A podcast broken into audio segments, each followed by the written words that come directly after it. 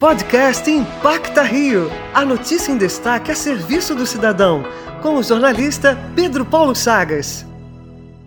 Em 1979, o The Police mandava um SOS para o mundo por uma mensagem numa garrafa. 41 anos depois, Alexandre Caruso criava o Garrafa no Mar, um pedido de ajuda para pessoas em vulnerabilidade social que estão com dificuldades para pagar contas de consumo em meio à pandemia. Agora, ele vai tirar a tampa do casco e dar o recado para a gente aqui na Antena 1. Bom, o projeto surgiu lá em junho, no meio da pandemia. Eu me deparei com uma matéria sobre garrafas no mar que são encontradas com mensagens antigas, etc. Eu já tive uma fintech, né, uma startup que trabalha com pagamentos, e aí eu juntei uma coisa com a outra, eu falei pandemia, tecnologia, eureka, vou fazer um mural eletrônico em que as pessoas pudessem disponibilizar suas contas que estão ali atrasadas e quem pudesse pagasse aquela conta. Você pode entrar no Instagram, Projeto Garrafa no Mar, lá na bio você tem o link desse aplicativo, você cria o perfil, você tem a opção de contar uma história, se você for enviar um boleto, você manda a sua foto, coloca público e submete as suas contas. E tem uma lista com seus respectivos valores. Eu até peço para as pessoas deixarem uma mensagem de incentivo para quem enviou aquela conta. A ação também está no Facebook,